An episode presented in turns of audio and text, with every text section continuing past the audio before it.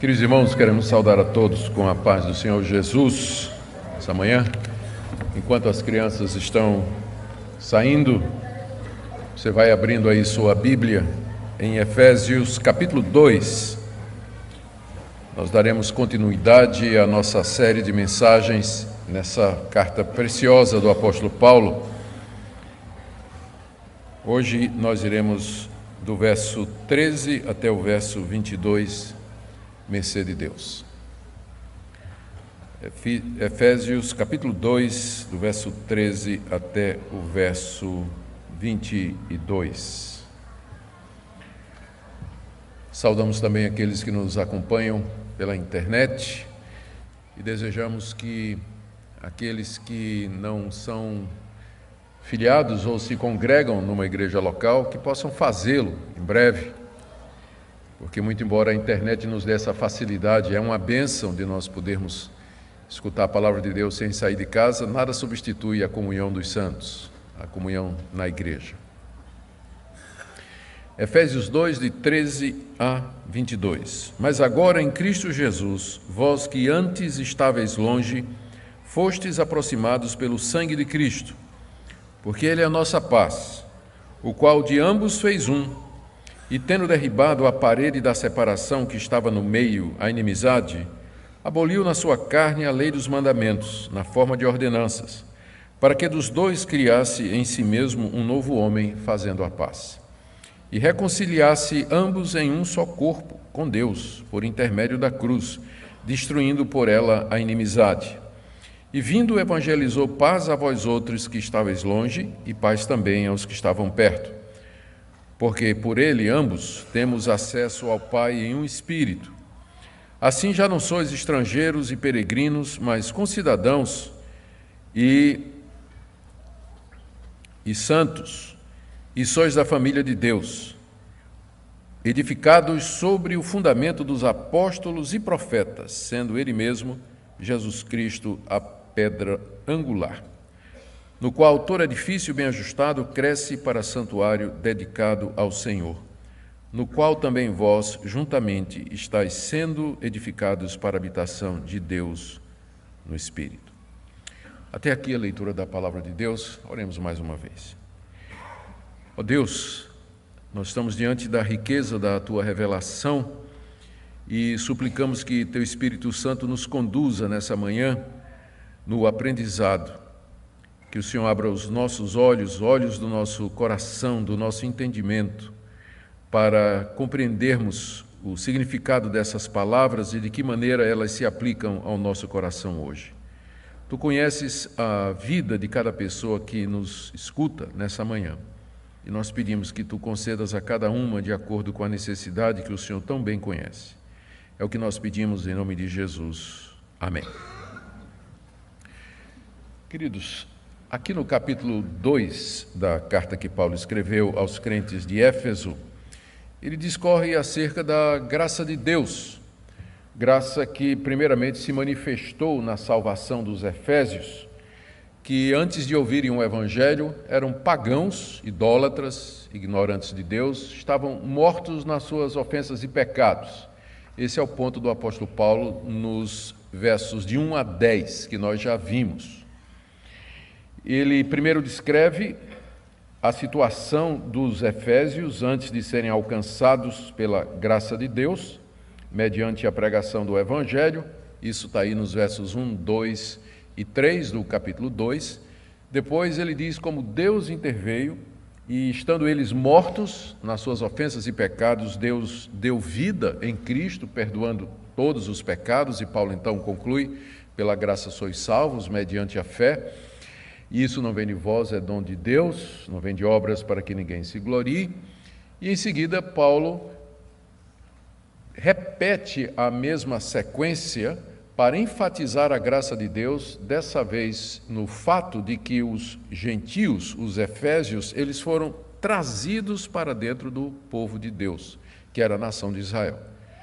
E aí então ele faz o que fez do capítulo 2, de 1 a 10. Ele dos versos 11 a 12, ele diz: Vocês antes eram incircuncisos, desprezados pelos judeus, está aí no verso 11, E no verso 12: Vocês estavam sem Cristo, vocês eram separados da comunidade de Israel, vocês eram estranhos às alianças da promessa, vocês não tinham esperança e vocês não tinham Deus no mundo. Então ele segue a mesma estrutura da sessão anterior, primeiro mostrando o que que eles eram antes e o que é que eles são agora. Isso tudo para mostrar que essa transformação ela foi feita por Deus, pela graça de Deus, pela misericórdia de Deus, que não tinha obrigação nenhuma de intervir no estado de pecado, morte, estranhamento, alienação, separação de Deus e das suas promessas, como eles viviam antes. Paulo, agora, então, no trecho que nós lemos, explica o que é que Deus fez por eles. Já disse o que é que eles eram, e agora o que é que Deus fez mediante a graça em Cristo Jesus. Então, o que nós temos aqui é um contraste entre o agora, veja o início do verso 13, mas agora, esse agora contrasta com o que está no verso 11, quando ele diz assim: Lembrai-vos que outrora, e também com o que está no verso 12, naquele tempo, então, outrora, naquele tempo, vocês eram completamente estranhos, longe do povo de Deus, não conheciam a Deus, mas agora, e aí Paulo introduz cinco privilégios que foram trazidos por Deus aos Efésios, que representam aqui o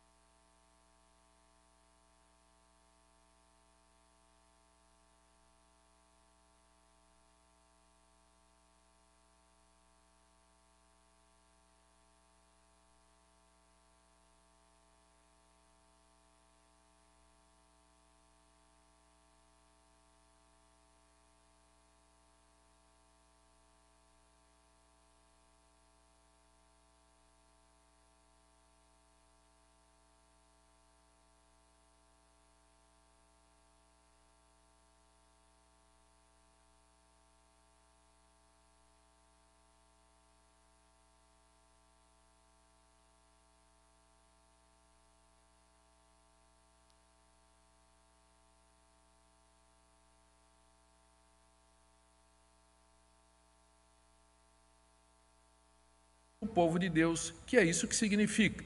Antes vocês estavam longe, mas agora vocês foram aproximados, tão próximos que, na verdade, vocês agora fazem parte do povo de Deus. E essa aproximação, Paulo diz no verso 13, é mediante o sangue de Cristo. O sangue de Cristo aproximou vocês de Deus e do seu povo, vocês que estavam longe, mas agora vocês estão próximos mediante o sangue de Cristo Jesus. Em que sentido o sangue de Cristo ele promove essa aproximação? Porque o sangue de Cristo representa a morte de Cristo Jesus pelos pecados, cumprindo assim os requerimentos da lei de Moisés e acabou com aquela distinção que havia entre judeus e gentios, uma vez que a lei ela tinha sido dada para enfatizar essa separação. No sangue de Cristo, Deus encerra aquele tempo de separação entre judeus e gentios, e agora ele aproxima os dois povos mediante a morte do seu filho Jesus Cristo. Então, primeiro privilégio, vocês estavam longe, sem nada, mas agora vocês estão perto, na verdade, tão próximos que vocês fazem parte do povo de Deus. O segundo privilégio é que, em sequência, eles formavam com os judeus, que eram o povo de Deus, mas agora, com os judeus, eles formam um novo povo, um povo único de Deus. Está aí dos versos 14 a 16. Veja como ele diz aqui no início do verso 14: Porque ele é a nossa paz, o qual de ambos fez um. Ambos é ambos os povos, judeus e gentios. De ambos os povos, judeus e gentios, Deus fez um povo somente. Deus só tem um povo agora. Ele não tem dois povos, judeus e gentios. Ele tem um povo só. Dos dois, ele fez um único povo. Fez um único povo. E como, ele, como é possível fazer isso, uma vez que havia essa separação tão grande entre judeus e gentios? Ah, ele fez isso, Paulo diz aí, derribando a parede da separação, verso 14. Tendo derribado a parede da separação que estava no meio, a inimizade. Essa parede aqui, que separava judeus e gentios, é uma referência à, à lei de Moisés, que tinha tantas regulamentações que impediam o judeu de conviver com os gentios. A lei de Moisés determinava que o judeu circuncidasse os seus filhos, que comesse uma comida especial. O judeu não podia comer qualquer coisa. E o judeu tinha que guardar determinados dias durante o ano no calendário sagrado dos judeus. Circuncisão, dieta e calendário. A lei de Moisés, então, separava, criou uma parede entre os judeus e os demais povos, que Paulo chama aqui é, da parede da separação. E não somente isso, essas leis não somente separavam judeus e gentios, mas separavam toda a humanidade de Deus, porque a lei de Moisés trazia requerimentos como os dez mandamentos, que ninguém pode cumprir e que, na verdade, condenava todo mundo debaixo do justo juízo de Deus. Então, a lei, a, a parede de separação é a lei que Deus deu à nação de Israel, que separava as pessoas de Deus e separava judeus de gentios. E é interessante que isso era simbolizado na própria estrutura do templo, primeiro no tabernáculo no deserto, mas agora no templo. Havia uma separação entre o santuário, que era o local onde os judeus se reuniam para adorar a Deus e oferecer sacrifícios, e o Santo dos Santos, que era o local da manifestação da presença de Deus, que era o ponto mais interior do templo, que era separado por um véu, onde só o sacerdote entrava uma vez por ano, levando sangue no dia da expiação, o Yom Kippur, que era o dia em que ele expiava ou pagava pelos pecados de Israel. E mais do lado de fora havia uma parede que separava o templo do átrio dos gentios. E nessa parede estava dizendo aqui, estava dizendo que o gentio, o não judeu, que passasse daquela parede, ele seria responsabilizado pela sua própria morte. Em outras palavras, parede, a, o aviso dizia: se você passar essa parede para dentro, você vai ser morto. Então, de fato, havia uma separação no templo entre os gentios, os não-judeus e os judeus. É isso que Paulo está dizendo aqui. Que agora Deus, em Cristo, ele derrubou, final do verso 14, derrubou a parede da separação que estava no meio, a inimizade. Havia uma inimizade entre Deus e os homens e entre os judeus e os gentios, representada por aquelas paredes, pelo véu que simbolizava a lei de Moisés. Mas agora mas agora é, Deus em Cristo derrubou essa inimizade. Em Cristo, Deus derrubou essa inimizade. E como é que Deus fez isso? Ele diz aí no verso 15 que Deus aboliu as demandas da lei, as ordenanças na carne de Cristo. Está aí, ó, verso 15. Aboliu na sua carne, isto é, na carne de Cristo, no corpo de Cristo, a lei dos mandamentos na forma de ordenanças. Como é que Deus aboliu na carne de Cristo essas leis que causavam a separação, porque Cristo cumpriu estas leis. Ele não somente cumpriu obedecendo estas leis como homem perfeito, judeu nascido sob a lei, sob a lei de Moisés, ele obedeceu toda a legislação mosaica, nunca cometeu pecado, nunca cometeu infração nenhum, e ele era o nosso representante. Ele não somente cumpriu todas as demandas da lei, mas ele deu satisfação às exigências da lei, porque a lei exigia sangue para perdão de pecados. Sem derramamento de sangue não havia remissão de pecados. Ele então se ofereceu como sacrifício único pelo pecado do seu povo. Dessa forma, de maneira ativa e passiva, Cristo cumpriu todos os requerimentos da lei. Por isso, Deus pode agora revogar as demandas da lei. E ao revogar as demandas da lei, ele tira a inimizade, a separação que havia entre ele e os homens, judeus e gentios, e entre os judeus e entre os gentios. Então, na carne de Cristo, Deus aboliu a lei dos mandamentos na forma de ordenanças, e dessa forma ele destruiu a inimizade. O efeito da obra de Cristo é mencionada por Paulo aqui. Eu, eu, aqui o texto começa a ficar um pouco mais complicado da gente acompanhar. Então, eu, eu, eu tentei resumir da seguinte maneira: o efeito da obra de Cristo é mencionado por Paulo como sendo duplo. O primeiro é que ele trouxe a paz. Cristo traz a paz. Ele traz a paz entre nós e Deus e traz a paz entre judeus e gentios. Isso está aí no verso 14, quando ele diz: Porque Ele é a nossa paz. No grego é enfático. Ele e nenhum outro é a nossa paz. Isso é bem enfático na língua grega, infelizmente no português nem sempre essas nuances aparecem. Mas é bem enfático. Ele e somente Ele é a nossa paz. Também no verso 15, final do verso 15, ele diz assim: que Cristo, Deus, criou em si mesmo, ah, em Cristo, aliás, um novo homem fazendo a paz. Ele não somente é a nossa paz, ele ele somente é a nossa paz entre, entre nós e Deus e entre todos os homens, mas ele fez a paz quando ele destruiu a parede, derrubou a parede de separação que era a lei e as ordenanças da, de Moisés.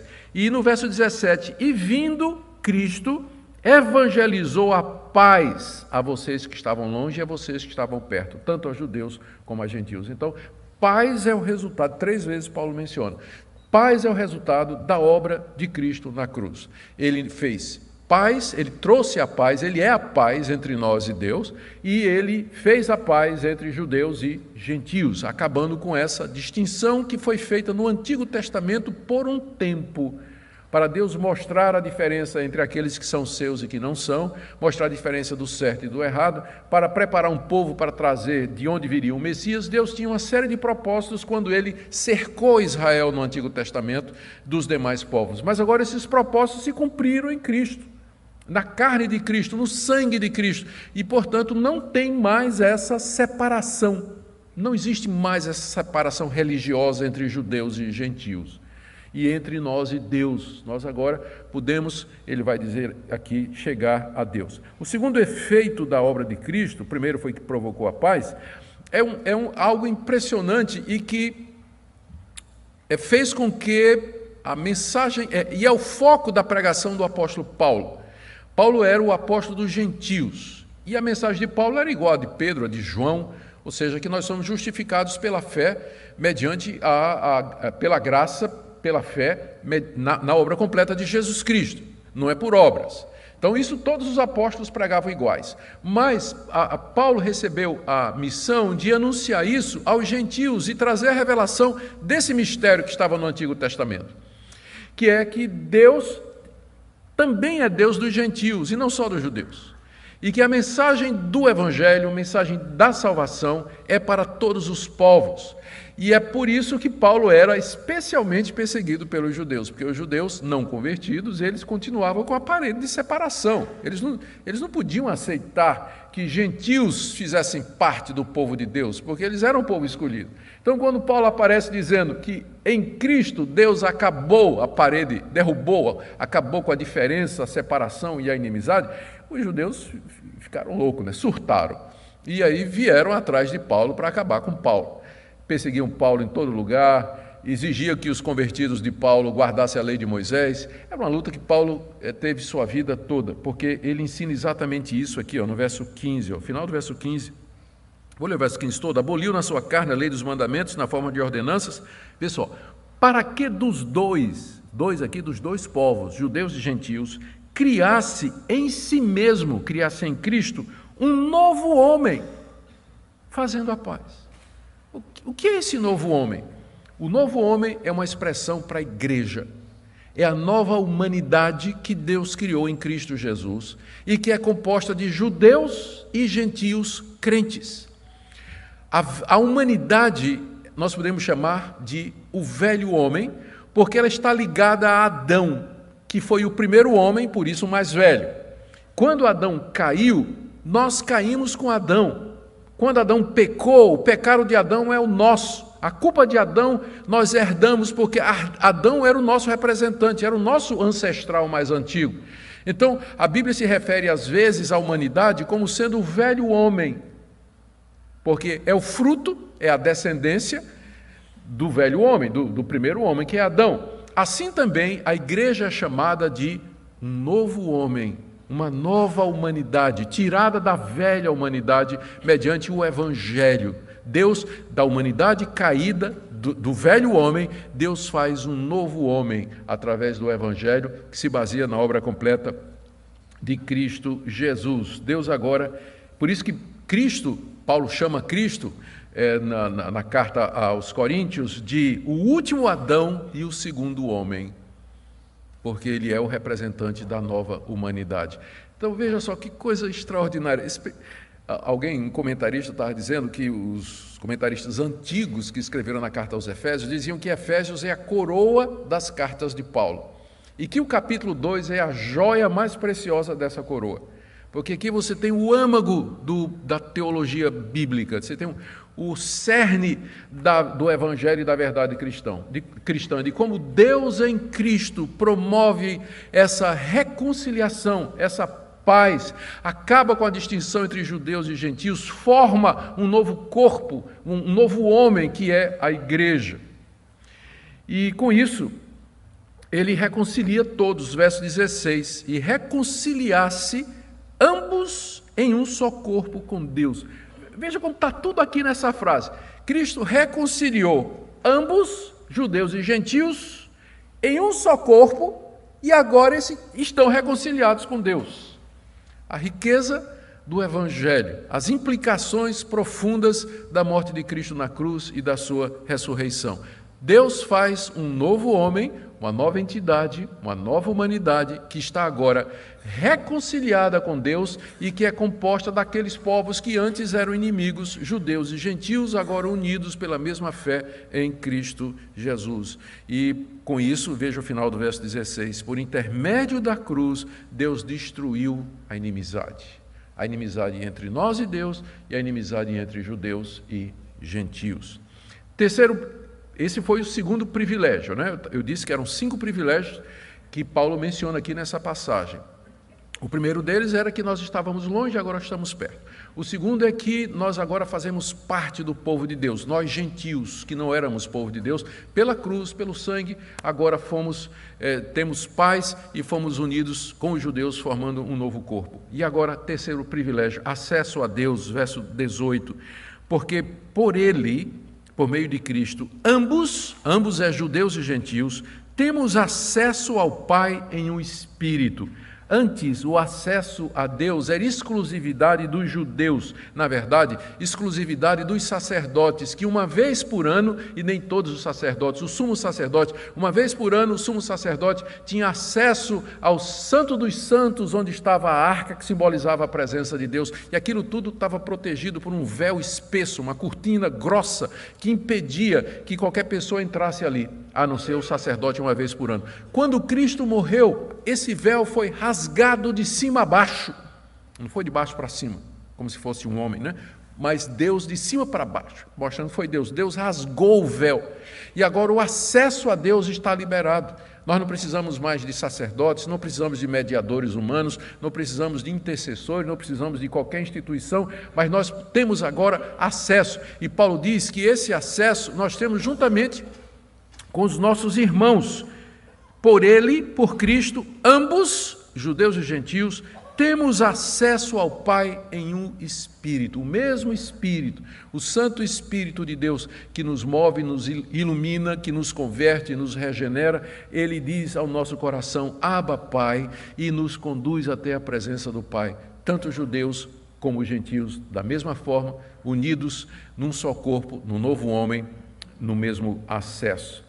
Quarto privilégio que Paulo menciona, verso 19: Nós agora fomos feitos família de Deus. Assim, verso 19: Já não sois estrangeiros e peregrinos, como vocês eram antes, mas concidadãos, concidadãos, e concidadão dos santos. Estou tendo dificuldade aqui porque teve um rasgão na minha Bíblia, bem em cima aqui do, com cidadão dos santos, e sois da família de Deus. Essa palavra concidadão era a palavra que era usada naquela época para designar alguém que era membro de uma politeia, membro de uma comunidade. Uh, você era morador de um, de, eh, de um município, então você tinha um nome. E esse é o mesmo nome que Paulo diz aqui: concidadão. Você faz parte, você tem uma cidadania celestial. Esse é o termo que eu queria. Você tem uma cidadania celestial. Você faz parte desse novo país, dessa nova terra, que é o reino de Deus pelo qual nós entramos mediante a fé. Vocês que antes eram estrangeiros e peregrinos, quem morou no exterior sabe que ser estrangeiro e peregrino não é essas coisas boas. A gente recebe uns olhos atravessados, dependendo do lugar onde a gente vai. Né? Eu me lembro quando fui fazer o, o doutorado no, nos Estados Unidos, a Minca, eu e os meninos, tudo pequenininho, a minha barba era preta, eu parecia um turco, um árabe. Né? E até que eu dissesse que eu era brasileiro, eu recebia muito olhar cruzado assim, não é? Aquela, aquela cara de muçulmano, de terrorista internacional, o pessoal olhava para mim, na fila de, fila de supermercado era complicado, né? O pessoal ficava olhando para mim e tudo mais. Então, é, a gente não se sente em casa, não é a nossa pátria. Mas era assim que nós éramos com relação à pátria celestial, estrangeiros e peregrinos, mas agora nós somos cidadãos, nós temos cidadania, pertencemos ao povo de Deus, não somos mais estrangeiros e peregrinos como éramos antes do nosso Senhor e Salvador Jesus. E aí fica mais íntimo, porque Paulo diz: não somente são concidadãos dos santos, mas sois da família de Deus.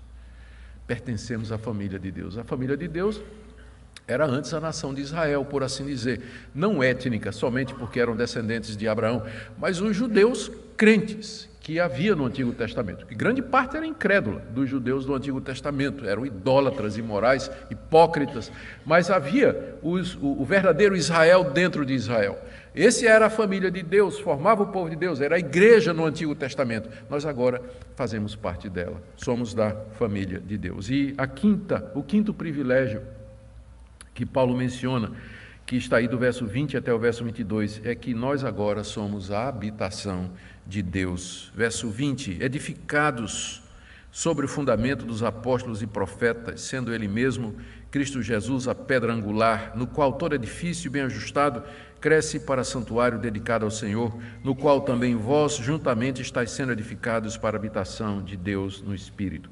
Veja que aqui no verso 20, Paulo compara a igreja agora formada dos judeus e gentios crentes em Jesus Cristo, a um templo. O termo edificados no início do verso 20 aponta para isso, não é? Edificação, então, significa um prédio que está sendo construído. Ele usa essa figura de um prédio, de, de um templo.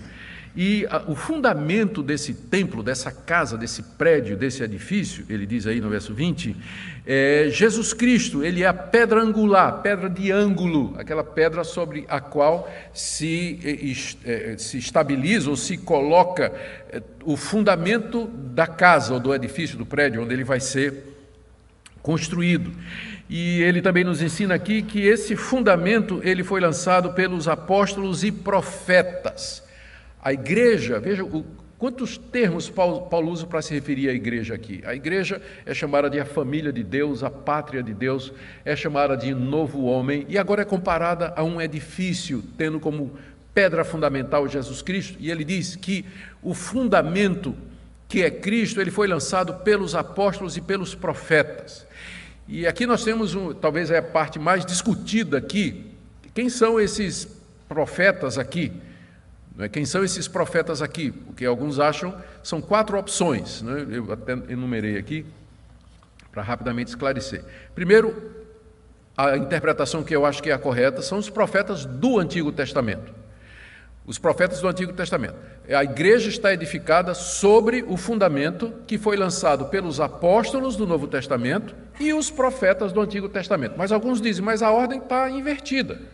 Se fosse assim, deveria ser profetas e apóstolos, para seguir a sequência histórica.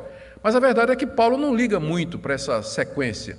Em 1 Tessalonicenses, ele diz assim: que os judeus perseguiram e mataram o nosso Senhor Jesus Cristo e os profetas. Quem são os profetas aí que os judeus perseguiram e mataram? São os profetas do Antigo Testamento. Só que na sequência, Paulo os coloca depois de Cristo, ou seja, ele não estava muito preocupado na questão histórica. Então, o fato de que ele diz apóstolos e profetas não nos deveria levar a pensar que ele está falando dos profetas do Novo Testamento. Porque os profetas do Novo Testamento eram profetas de igrejas locais. Eles ministravam nas igrejas locais. E essa revelação, esse fundamento da igreja, não veio para eles. Veio para os apóstolos do Novo Testamento, que são aqueles que substituem os profetas do Antigo Testamento. A gente pergunta: quem é que substituiu Isaías, Jeremias, Ezequiel, Daniel? Quem foi? Eram os profetas de Corinto, por exemplo? Não. Quem substituiu e deu sequência ao trabalho dos profetas do Antigo Testamento foram os doze apóstolos de Cristo e o apóstolo Paulo. A eles Deus revelou essas verdades fundamentais e através deles o fundamento da igreja foi lançado. Os profetas do Antigo Testamento anunciando a chegada do Messias, a inclusão dos gentios, o povo de Deus, o perdão de pecados e os apóstolos dizendo: esse tempo se cumpriu na pessoa de Jesus Cristo e expondo Jesus como sendo aquele em quem todas as promessas encontram a sua realização. Então, apóstolos Profetas do Antigo Testamento, apóstolos do Novo Testamento, eles lançaram um fundamento da igreja, que é Jesus Cristo. E a igreja, portanto, é comparada a esse edifício. Paulo diz aqui no verso 21 que esse edifício, bem ajustado, ele cresce para santuário dedicado ao Senhor. É um edifício vivo, porque a figura do edifício dá a ideia de uma coisa de pedra, né, concreto, madeira, essas coisas, a gente pensa em alguma coisa. Não, não. Mas Paulo diz aqui, uma coisa estranha né, para nós: é um edifício vivo, orgânico. É, é, é um organismo, na verdade, que está crescendo. Está crescendo. Cresce em número.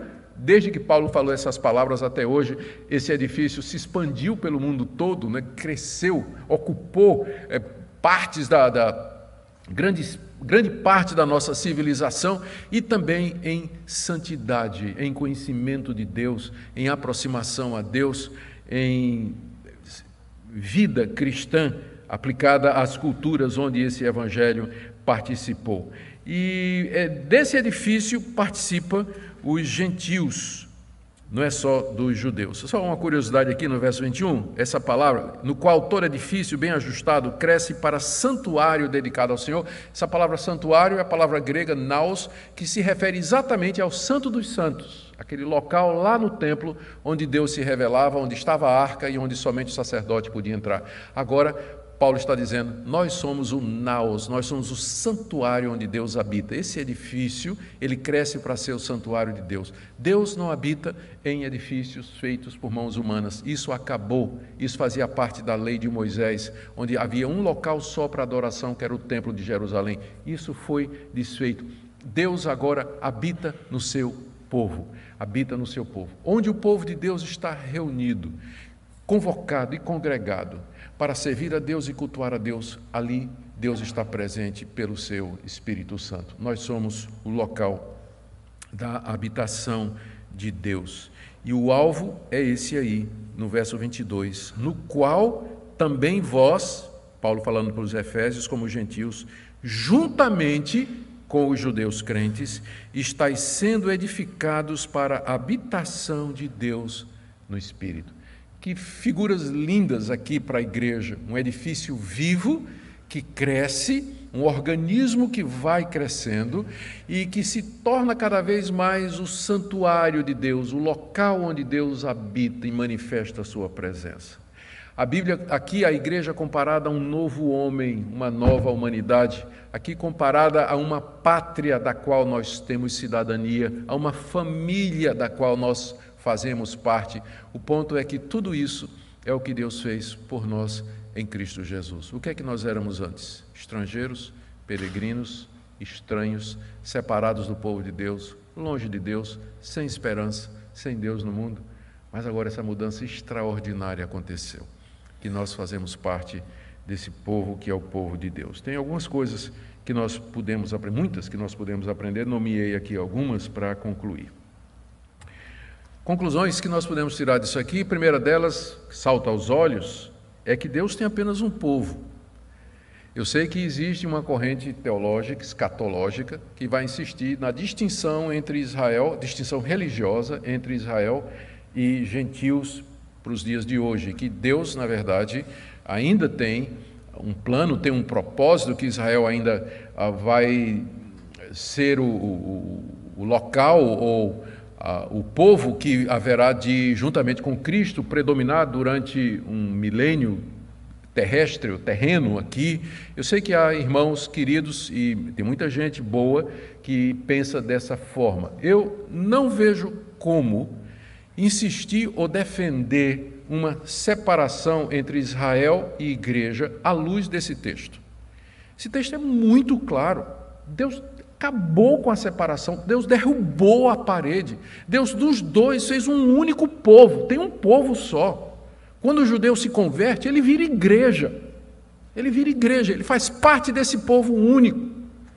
Não quer dizer que nós vamos ter uma postura antissemita, porque tem muita gente que tem raiva da, da nação de Israel e dos judeus, por conta do histórico de perseguição e o que foi feito.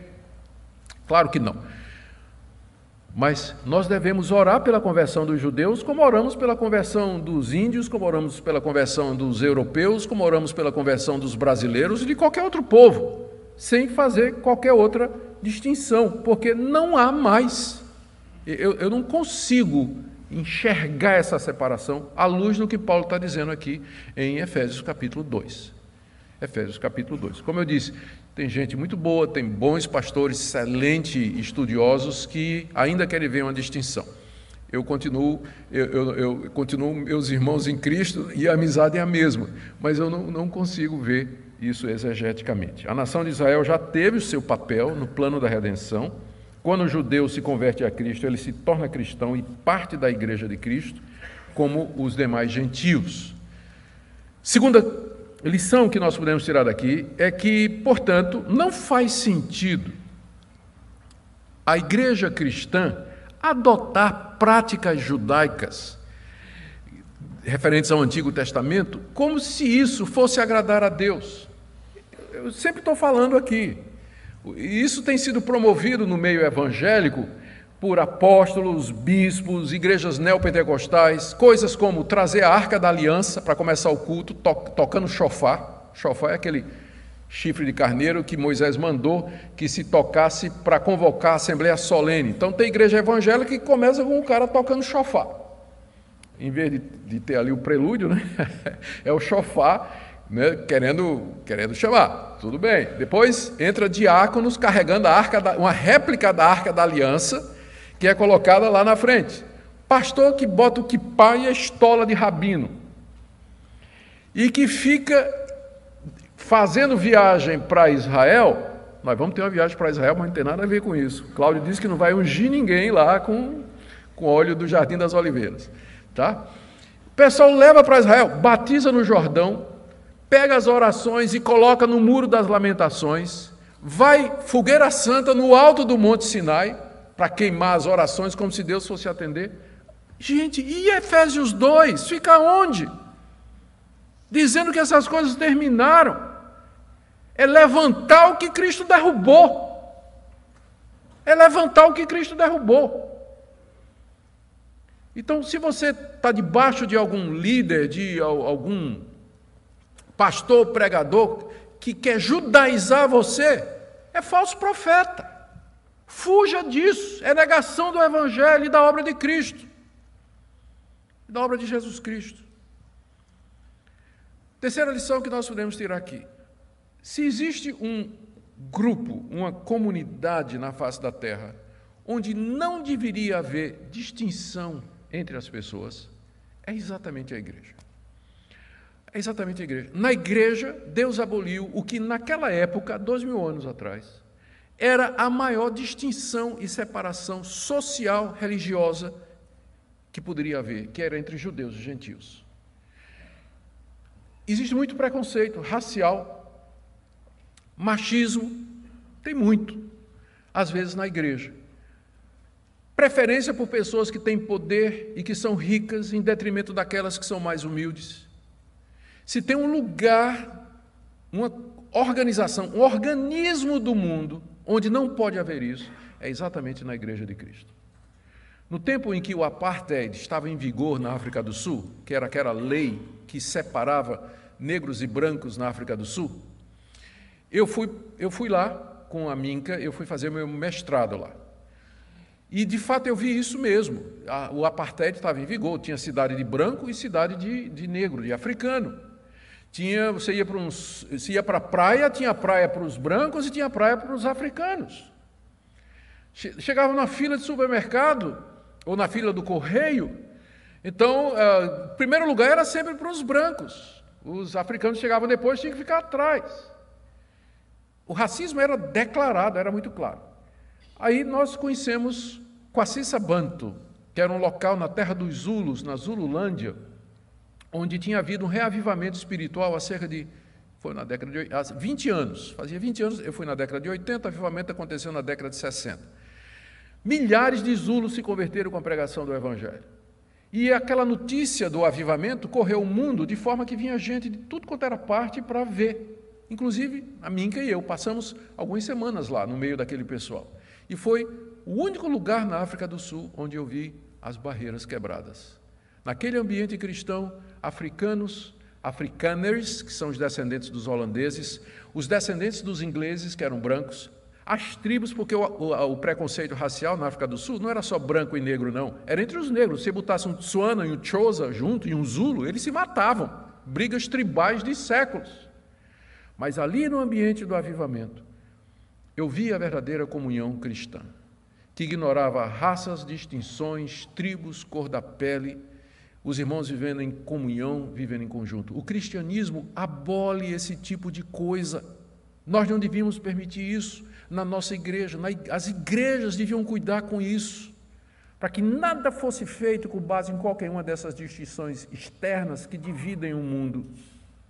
Mas a igreja é o novo homem. E por isso, minha última aplicação. Os cristãos deveriam ser as pessoas mais humildes e gratas da face da terra porque foram agraciadas com o Evangelho de Jesus. Agora você sabe, você pertence a um povo diferente, você pertence a um povo novo, a nova humanidade que Deus criou em Cristo Jesus. Você tem paz com Deus, você tem acesso a Deus, a inimizade, a parede de separação foi derrubada, e tudo isso mediante o sangue precioso do nosso Senhor e Salvador Jesus Cristo, que na sua carne, na cruz, ele desfez a inimizade. Que Deus abençoe sua vida, que você se reconcilie com Deus. Se você está aqui nessa manhã e não tem paz com Deus, esse é o momento. E talvez haja alguém aqui na igreja com quem você precisa se reconciliar. Não? Talvez haja alguém com quem você precisa se reconciliar, pedir perdão e reatar os laços. Alguém que você precisa perdoar. O momento é esse também. Que Deus conceda que nós sejamos um povo que vive em paz, perdoado, redimido, com as separações derrubadas pelo sangue precioso do nosso Salvador. Amém? Fiquemos em pé, queridos, e vamos orar nesse instante. Ó oh Deus, que privilégio o Senhor nos deu. Que maravilha o teu evangelho. É tão profundo que palavras não podem explicar. Te damos graças porque em Cristo Jesus nós fomos aproximados, porque em Cristo Jesus nós fazemos um povo, somos cidadãos dos santos, concidadãos dos santos, somos da tua família. Te damos graças porque em Cristo nós temos acesso. Te damos graças porque nós em Cristo somos juntos um edifício no qual o Senhor habita. Louvado seja o teu nome. Perdoa os nossos pecados como igreja Perdoa, Deus, qualquer tentativa de justificação pela lei. Perdoa, Senhor Deus, as inimizades que nós ainda mantemos em pé. E ajuda-nos a termos paz com todos os homens, porque o Senhor nos trouxe a paz em Cristo.